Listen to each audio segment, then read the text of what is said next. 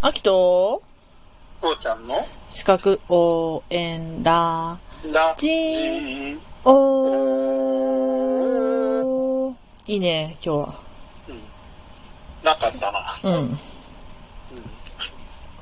とね今日はねえーっとそうね勤労者に見られるメンタルヘルス不調と精神疾患っていうところをお勉強いたしますちょ、ちょっとごめん。メンタルヘルス部長って何メンタルヘルス不調不調ね。はい不調ですはいはいはい。不調ね。不調ですはい。メンタルヘルス部長ってなんか宴会部長のお友達かと思って。宴会部長。オッケー宴会部長なんとかかんとか。オッケー宴会部長朝の不調みたいな。そうそうそうそうそうそう。じゃあ行こう。で、まあ一つは、あれですね。あのー、うつ病。うつ状態。うつ、はいはい。はい。えー、っとね、これね、うつ病は人口の2、3%と言われてますね。本当か2、3%? うーん、本当かもっと多い気がするけどないや、っていうかさ、2、3%ってでも100人に3人に、2人か3人いるってことだよ。うーん、でももっと多くないうーん。っていうかさ、どこまでをするかだよね。うん。なんていうのかな。精神的にダメージを受けてうつ傾向にある人はたっぷりいると思うんだけれど、うんうんうんうん。私はうつですって認める人が少ないんだと思ああ、まあそうね。う。うん。あとは、なんだろう。医者から診断されたレベルとかもあるかもしれんね。うん。っていうか、なんか医者から診断されてあなたはうつになってるんじゃないですかって言われても、いや、そんなことないですって突っぱねる人が多分多いんじゃないかな。うーん。あとなんか未だね、わからん。医者がうつ病って出してないんかな、かなって思ったのが、うん。なんかな、まあ知り合いがさ、どう見てもそれうつ病やろってすっごいね、もう、すっごい過重労働させられてて、うんで、最終的には、もうなんかもう、全然まあ不調不調続いてさ、うん。一番最後何が起こったかって言ったらね、あの、うんもうほとんど寝れなくて朦朧としとってじょた状態で、で、車用車やったんやけど、車用車運転中に、ふっと一瞬、なんか、居眠りしたんかなんかわからんけど、そこはし教えてくれんかったけど、事故ったんだって。うん。うん。うん。うん。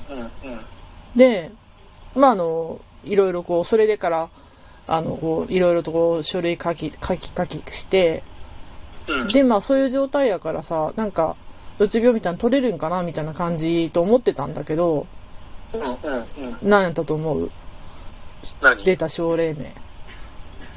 適応障害う。つとか適応障適応害。障害うん。ああ、へー。まあ難しいんだね。うん。っていうかさ、町医者だとさ、うん。あなたが鬱ですねっていうのを見抜くのすごく大変だよね。うん。だからあのほら、会社の中の医者だったらさ、うんうん。その、業務形態とかいろいろ見ることはできるし、知ることもできるけれどうさ、んうんうんうん。町医者ってそんなことできないじゃん。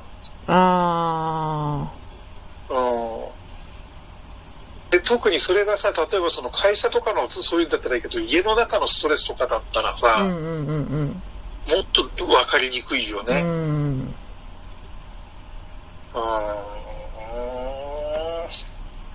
そっかだから判断する人もなんかそうやって適応障害にうつじゃなくて適応障害にするとかさ、うん。それがだから正当性があるのか正しいのかどうかってのは俺には分からんけれうどんね、うん。わからんでなもんかそちょっの結局その人はあのそれがあってもう仕事を辞めたいって言ってたからあの、この仕事に対して適応障害ですっていうのでもう他の離職離職時離職を促したかったって思ったかもしれんし、そうだね、うん、そこはねもうわからん真相は闇の中そうだね、うんまあ、そこら辺がまた駆け引きに使われちゃうからもっとどんどん分かんなくなっちゃうってのもあるんだけどな、まあそうねまあ、そればっかりはなんともしょうがないよね。うん、まあかわいそうな人もおったなと思ってそうだね。今はねあのうん。手当てを手当金をもらいながら休養してるその人は、あ、本当、ううんん心休まってくれるといいけれどね。うんまあ、そんな感じで、うんえっとね、一度、一生のうちの一度以上うつにかかったことがある人っていうのが、12から15%みたいな感じで言われてるね、まだ。うん。なんかさ、がんがさ、3人のうち1人とかって、うつ病4人のうち1人とかなんか、がんに並んだとかって言ってるけど、うん。やっぱちょっとそういうの診断とかっていう意味では低いんかもしれん。そうだね。うんでも、実際はさ、うん。人類の半分が鬱になっておかしくないんだよね。あ要は、この間も言ったけど、二人に、二人いたら片方あ。うはんうん。支配される側になっちゃうっていうか、ストレスを受ける側になっちゃうから、うんうんうんうん。あったね。そう。だからその半分、それがまた半分だから4分の1が鬱ですって言ったって絶対おかしくないんだよ。うん。半分は生き残れたとしてもさ。そうね。なんかさ、うつ抜けのさ、田中圭一さんの本があったじゃん。うん。あれでさ、あのー、うつになる方、だから心配して危険を回避しようと思って、うつになる方が生存戦略として正しくて生き延びたから、うつになっていいんだってのあったね。そうだね。うん。あったような気がするな、それも。うんまあなんか、だからみんながなり得る可能性は、だってその生存戦略生きた、そ生存戦略で生きてきたのの結果だからね、私たちいるのは。そうだね。いや、うんだから、弱い立場の人ってのは弱い立場の中で何とか身を守ろうとして結局守りきれなかったっていう風になってななる人もいるし、うん。簡単に自分は強い立場だって言ってる人は、慣れてないから、いあの、ほんのちょっとしたことで、あの、弱い方の立場の人だったら、え、たったそんなことでってことで、ポコーンと折れちゃうこともあるしうね。ん。だから強い立場にいるから、絶対安心ってわけでもないしうさ、ん。うん。こればっかりは何とも言えんからね、そうよね。うん。いやー、でも、なんていうのかな、その、やっぱり精神的な疾患を持っていますっていうのが、未だになんかこう、認めたくないっていう人が多いっていうのがさ、うん。その偏見がほんとちょっと怖いよね。うん。自分の精神的に辛くなることなんだからさ、早く認めて早く楽になりゃいいのにさ、そうなんよね。